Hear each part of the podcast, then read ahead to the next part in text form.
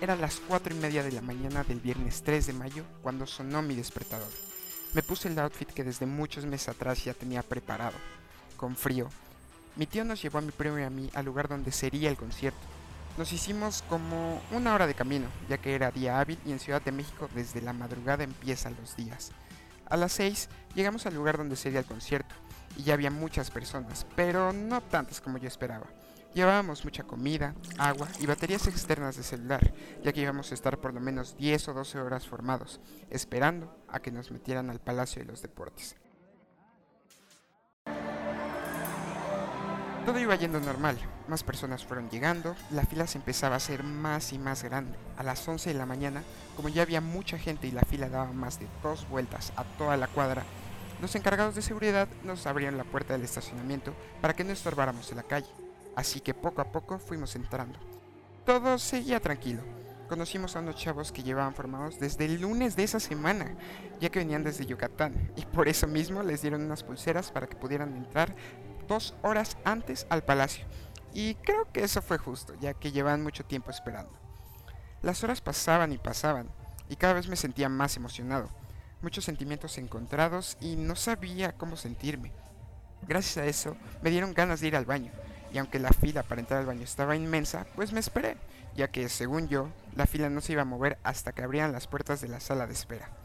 Fueron como tres horas las que estuve esperando, pero lo más increíble fue que cuando solo faltaba una persona para entrar a la fila del baño, la fila se empezó a mover. No sabía qué hacer, mi primo estaba formado, pero creo que me ganó la emoción y me regresé a la fila, así que ya no pude entrar al baño.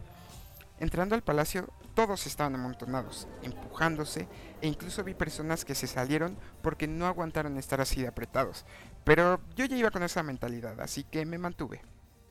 A las 7 pm en punto, se apagaron las luces. Nadie sabía lo que iba a pasar, hasta que de repente se escucha una canción, pero no era la banda que yo iba a ver confundido y un poco enojado, le pregunté a un chavo que si este era el concierto de 21 Pilots. Y él riendo me dijo que sí, pero que los teloneros eran una banda llamada Saint Motel. Pero como era mi primer concierto, pues yo no sabía. Cantaron cinco canciones, no reconocí ninguna, pero en lo personal me gustaron mucho. Disfruté de ellos y sin duda alguna fueron los que pusieron el ambiente al principio de todo el show.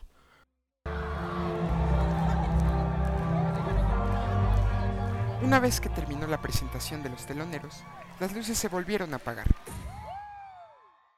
Todo estaba en silencio. Me percaté que una antorcha iba caminando por el escenario. Todos estaban atentos a cada movimiento que había en el escenario. Tras un minuto de ver cómo la antorcha se movía por todos lados,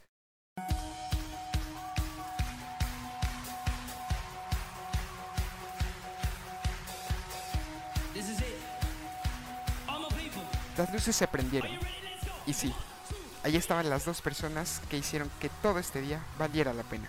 Empezaron a tocar las canciones de su nuevo álbum. Todos se sabían la letra de cada una de sus canciones, desde las más actuales hasta las más nostálgicas, y yo estaba muy emocionado. La energía y la vibra que se sentía en ese lugar era tan fuerte que empecé a llorar.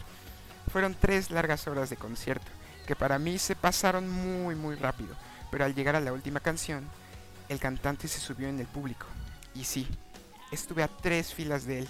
Podía ver cómo cada persona gozaba estar ahí. Y fue algo extraordinario, porque por fin pude conocer personas que tienen algo en común conmigo. La pasión por la música.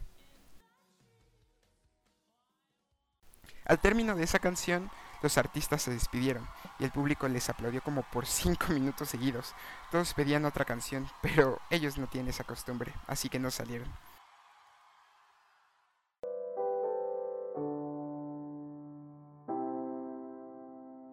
En fin, poco a poco el lugar se fue vaciando y todo se volvió un recuerdo. Pero más que eso, una experiencia que sin duda alguna cada persona debe vivir por lo menos una vez en la vida.